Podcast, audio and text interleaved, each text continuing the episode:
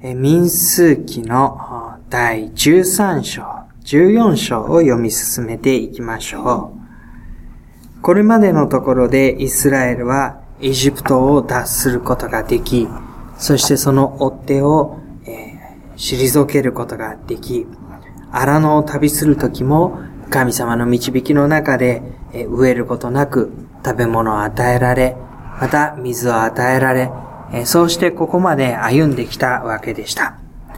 そしていよいよ約束の地と言われるところの手前まで来たという、そういう場面になります。13章の一節、主はモーセに告げて仰せられた。人々を使わして私がイスラエル人に与えようとしているカナンの地を探らせよう。父祖の部族ごとに一人ずつ皆その族長を使わさなければならない。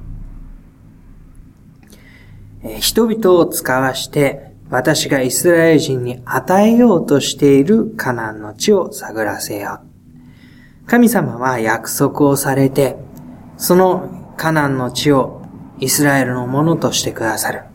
それはアブラハムの時に与えられた約束で、アブラハム、イサク、ヤコブと、その地で生活をし続けていました。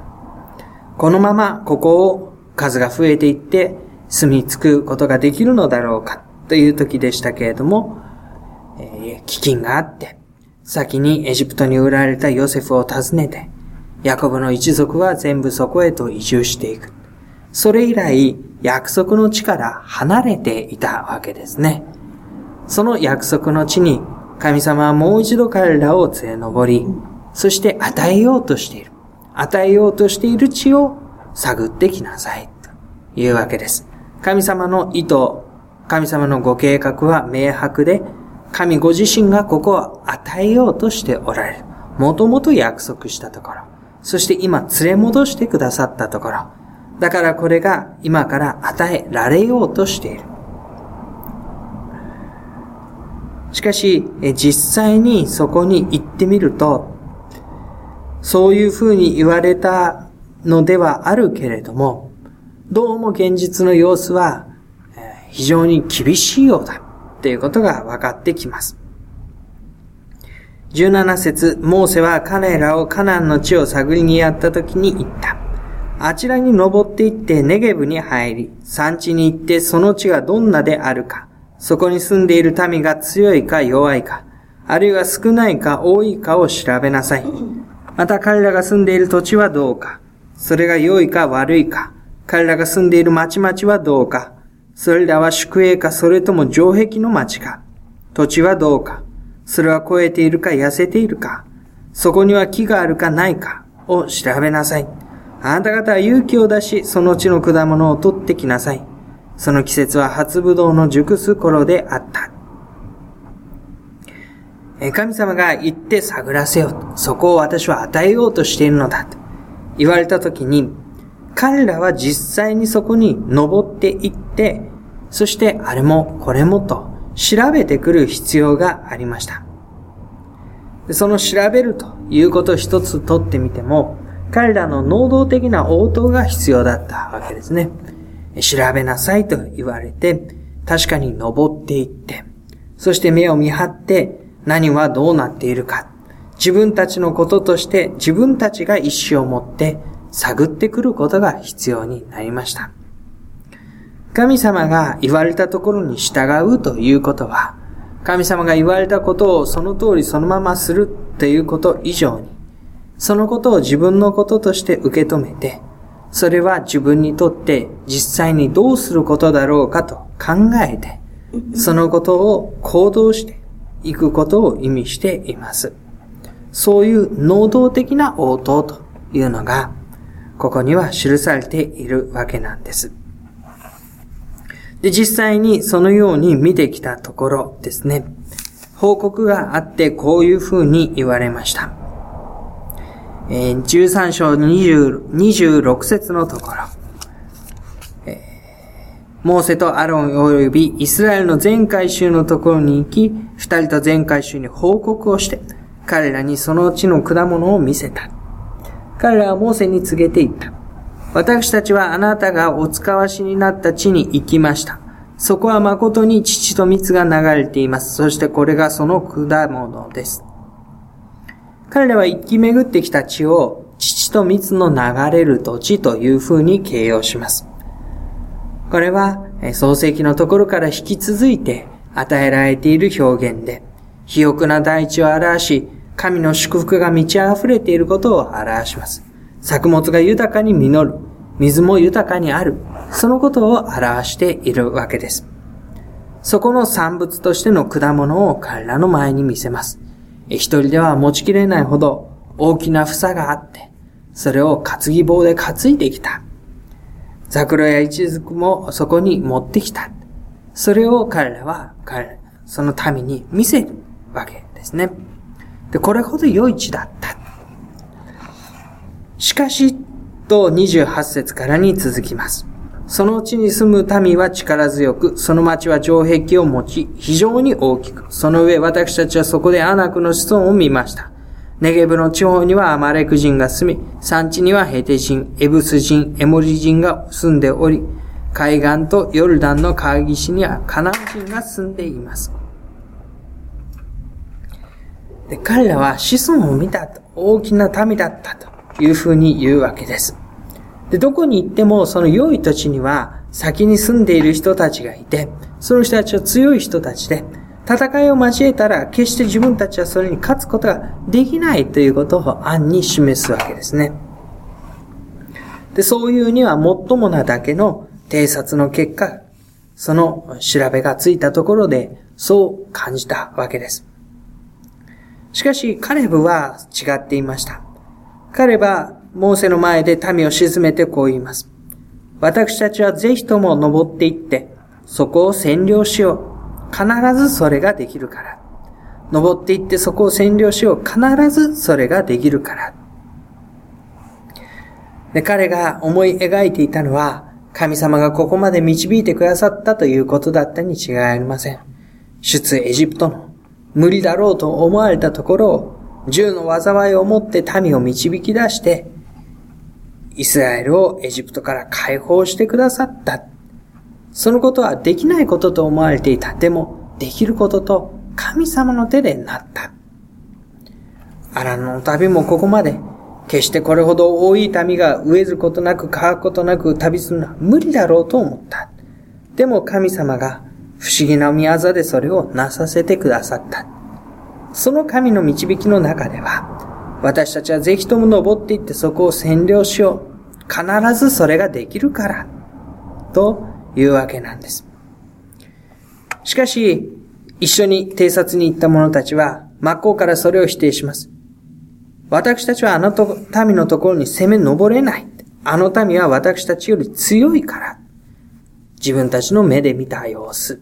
自分たちが知っていること。自分たちが自分について知っていること。そのことの計算をして常識的に考えたら、あの民は私たちより強いから、私たちは登れない。彼らは自分たちの周りの状況から判断をしたんですね。でカレブは神様が何をしてくださるかに目を留めて、今まで何をしてきてくださったか、今何をしてくださるだろうかという期待のもとに必ずそれができる。民は自分たちがどのようにしたらいいかということを考えたとき、戦う術がない。だから攻め登れない。あの民は強い。でそういう風にして、えー、言っていた中で民は、ああ、そんなことだったら私たちはエジプトの地で死んでいた方がマシだった。なんでこんなところまで出てきてここで死ななければならないのか。なぜ主は私たちをこの地に導いてきて、わざわざ導いてきて、剣で倒そうとされるのか。私たちの最初はさらわれてしまうのに、エジプトに帰った方が私たちにとって良くはないだろうか。さあ私たちは一人の頭を立ててエジプトに帰ろうと。そこまで言い始めるわけなんです。ここに来たということが、神様の導きの中でここに来たということが、これからの歩みを約束しているのだとは思わなかった。彼らはなぜわざわざこんなところまで連れてきて、これからの道を閉ざそうとするのか。それだったら、帰った方がマシだって。そう言って彼らは神の前につぶやくわけです。ヨシャとカレブは7節のところからにこう言います。私たちが巡り歩いて探った地は素晴らしく良い地だった。もし私たちが主の御心にかなえば、私たちをあの地に導きで、それを私たちにくださるだろう。あの地には父の水が流れている。ただ主に背いてはならない。その地の人々を恐れてはならない。彼らは私たちの餌食となるからだ。彼らの守りは彼らから取り去られている。しかし主が私たちと共におられるのだ。彼らを恐れてはならない。彼らを恐れてはならないって神が私たちと共におられる。今までずっと一緒に歩んでくださったように今も共におられる。だから神に背いてはならないんだ。神様が導き、神様がチャレンジをし、神様が送り出し、神様が言ってそこを取れと言われるときに、その時私たちが神から目をそらして、自分たちの計算の中で主に背いてはならないのだ。すると、前回主は彼らを石で撃ち殺そうと言い始めます。カレブとヨシュア。一体彼らは何ということを言うのか。私たちが神に背いているというのか。だってこんな状況の中で誰がどう考えたって無理じゃないか。エジプトに帰ろうというその現実的な策の何がいけないのか。彼らは、え、その二人を石で撃ち殺そうとします。しかし神がそこに介入をされまして、11節14章の11節この民はいつまで私を侮るのか。私がこの民の間で行ったすべての印にもかかわらず、いつまで私を信じないのか。私は疫病で彼らを撃って滅ぼしてしまい、あなたは彼らよりも大いなる強い国民にしよう。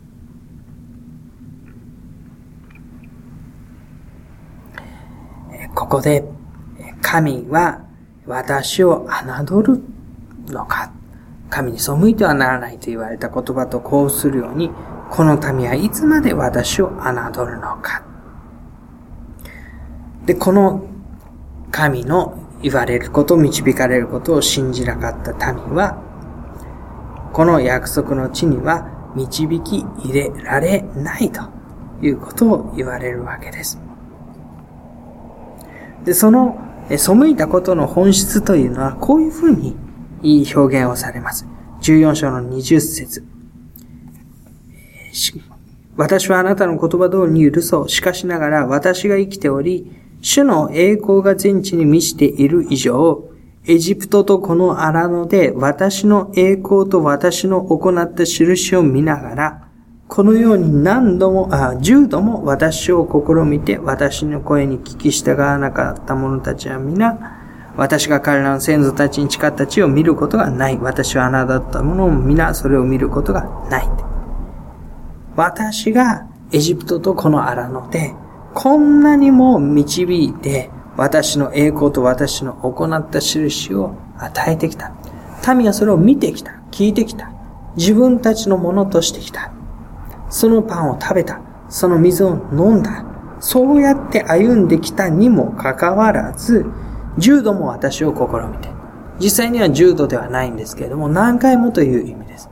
そしてあえて重度と言われているのはおそらく、エジプトで私が重度災いを持ってエジプトに迫った。そのことを彼らは見て聞いて知ってるはずだ。そのゆえに彼らは救われて出てきた。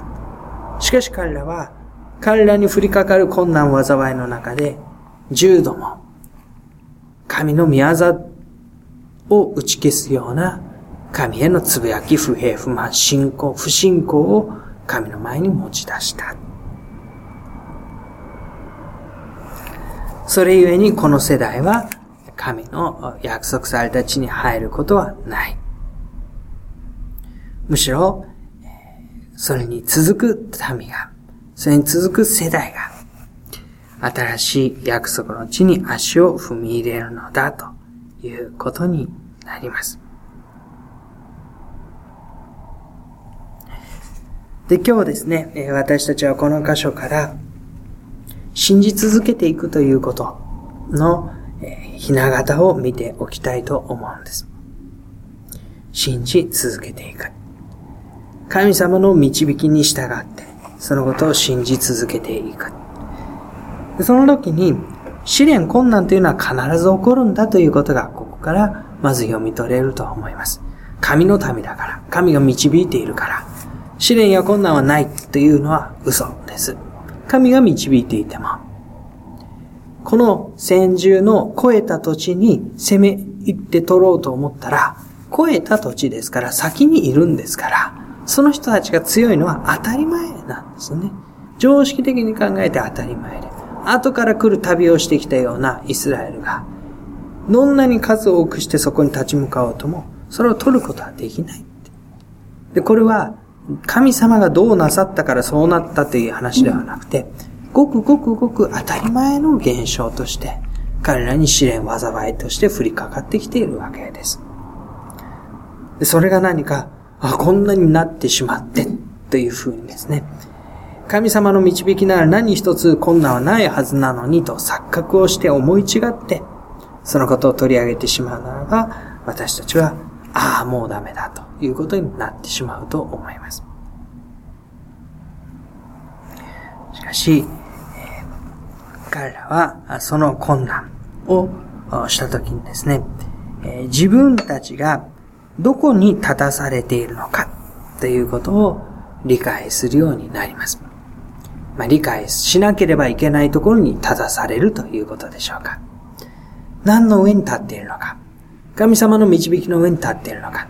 自分たちの武力の上に立っているのか。自分たちの人数の多さ、勢力の大きさ、そういったものの上に立っているのか。何によってこのところの試練困難を耐え忍ぼうというのか。何が当てになるというのか。確かに私たちが人間的なものとして受け取っているものは数々当てになるものがあります。でも、その試練や困難が私たちの手に持っているものは足りないよ。当てにならないよ。それよりもはるかに大きな状況だよと言ったときに、私たちが手に持っているものを頼りにしていると、あ、もうこれで、打つ手がない。万策尽きた。もうどうすることもできない。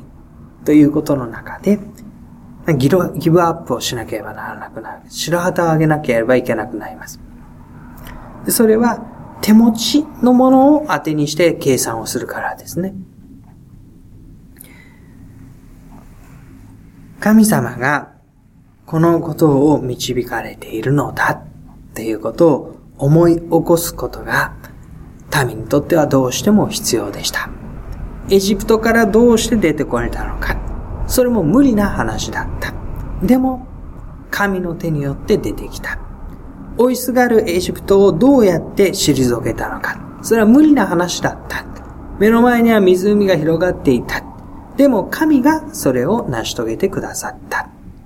荒野をどうやってこれだけの人数が旅して食料を不足させないで済んだか。それは、神がやはり彼らを食べさせてくれたのだ。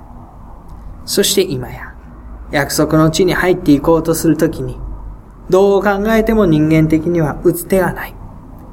という中にあって、神様がここまでこういう風に導いてくださったのであれば、当然の次のこととして約束の地へ。そこはもともとアブラハム、イサク、ヤコブのあったところであり、今や神がそこに見業を持って連れ戻してくださったところであり、ここに連れ戻すことが、そこに入っていくことこそが、神の約束の実現に至るという時に、民はその導き、今まで一つ一つを導かれてきたことを思い起こして、神を信じることが求められていたわけです。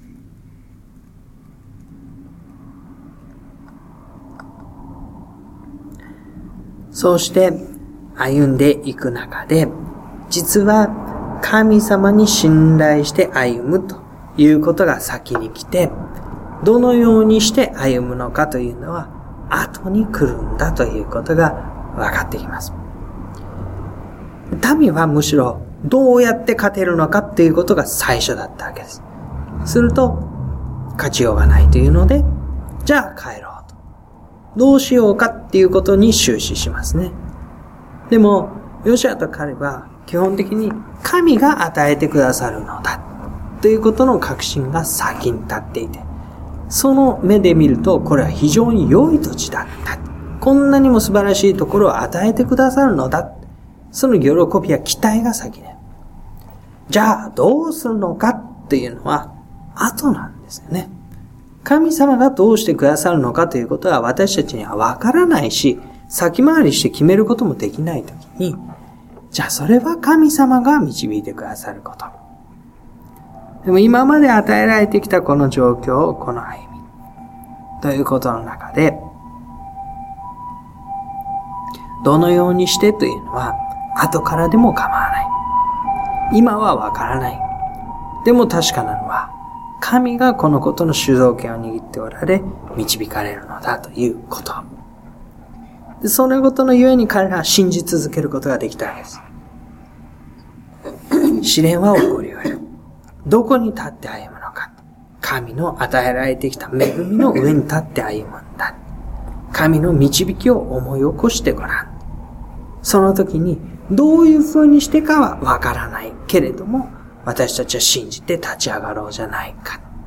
それこそ先ほど言った、神の約束に基づいた、能動的な応答。自分たちにとっての精一杯を歩む応答をしようじゃないかと導かれてくることになります。